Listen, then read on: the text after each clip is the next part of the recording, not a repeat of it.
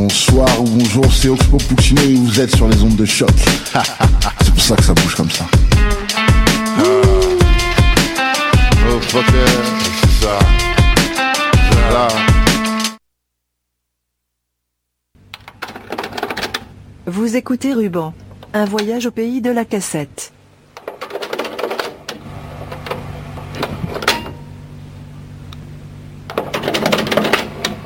Cette semaine, une cassette de 2009. La formation se nomme Fuck Montréal et l'album se nomme Lo-Fi. Bonne écoute.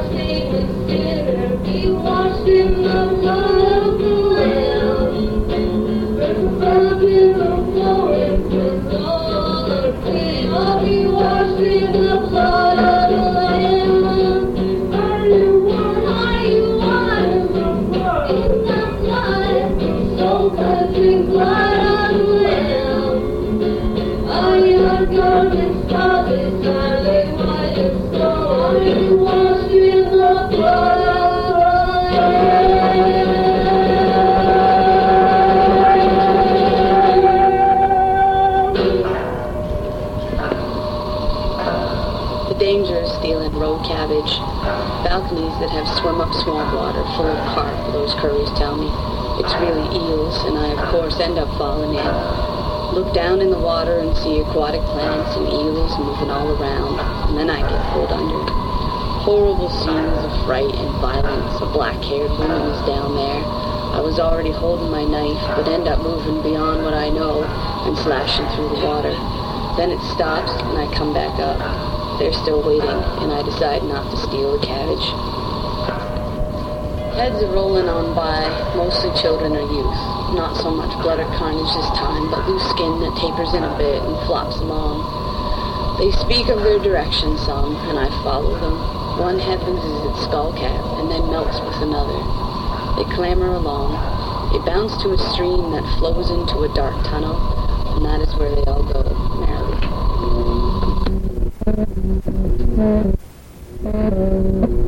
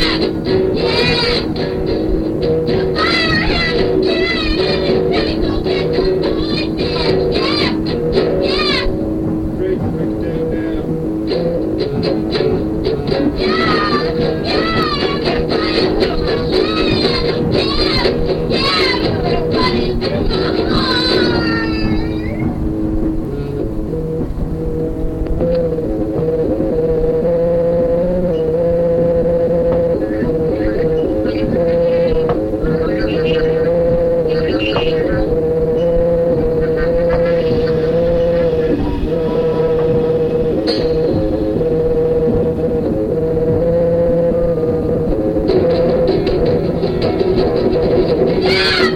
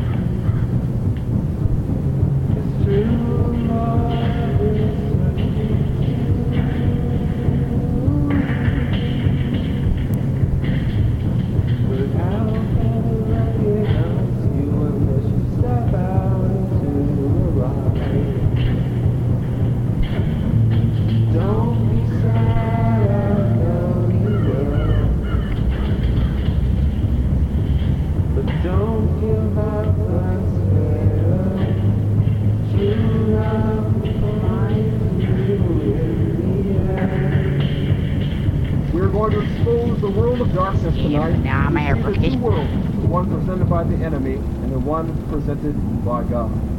Music is one of the most powerful forms of communication known to man. If you're going to reach the world, you reach it through our young people, you reach it through music, and you reach it through media. Tonight you will hear things regarding backward masking that perhaps none of you have ever realized is taking place. People will be lovers of themselves, lovers of money, boastful, proud, abusive, disobedient to parents, ungrateful, unholy. It was making an impact. In fact, the impact was so great that they called it a hysteria, and people began to do all kinds of violent acts as a result of these concerts and as a result of the music. This disc jockey looked for a term that would best describe the experience. He borrowed the term from the New York ghetto slang sentence, rock and roll, which meant the act of fornication in the back seat of a Chevy Ford. Back in the 1950s, someone prophesied that Satan would come onto America with three strong forces that would ruin and demoralize our youth.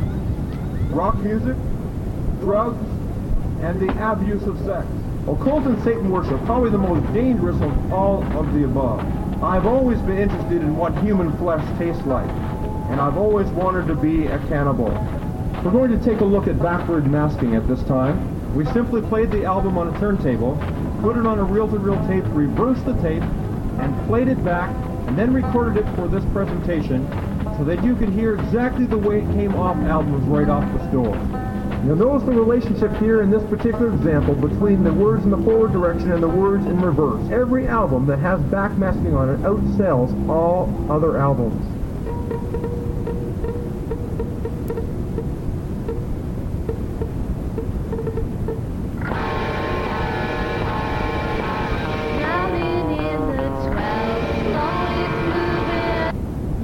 Me that the enemy isn't influencing? I believe he is. Listen to it in reverse now.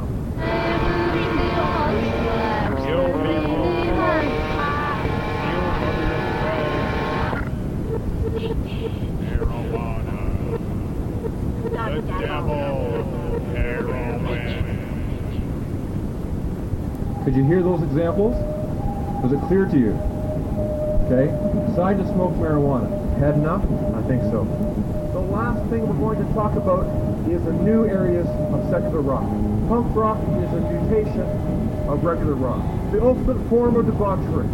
Punk rock is a lifestyle, ultimate form of man's failure. You look at punks, what you see? You see bold makeup, chains pinned through their noses, buzzed haircuts, scars all over their body.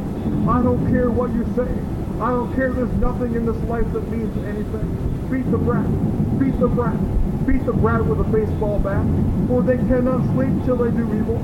They eat the bread of wickedness and drink the wine of violence. God told me to skin you alive. I kill children, I love to see them die. I kill children and make their mamas cry. Crush them under my car, I want to hear them scream. I feed them poison candy to spoil their Halloween. Oh God, today deliver us from this. The group yells from the stage, if you like our music, cut yourselves for us. Let me tell you this, Mom and Dad.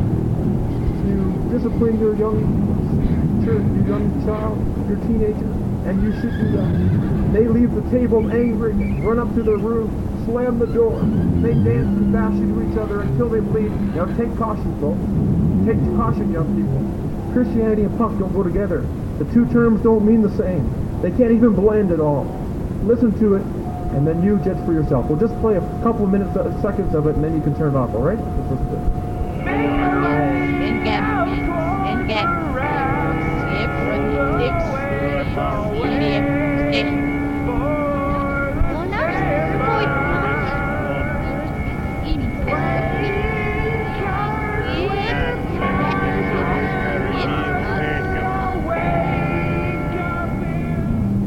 God is the creator of music, not the enemy. I wonder if those young people realize how close they came to killing two people. You be your master. Don't let other people or such things as rock groups master you. Keep control of yourselves. Avoid situations where things could get out of hand. We're not going to let the power of the enemy influence our family. Take six.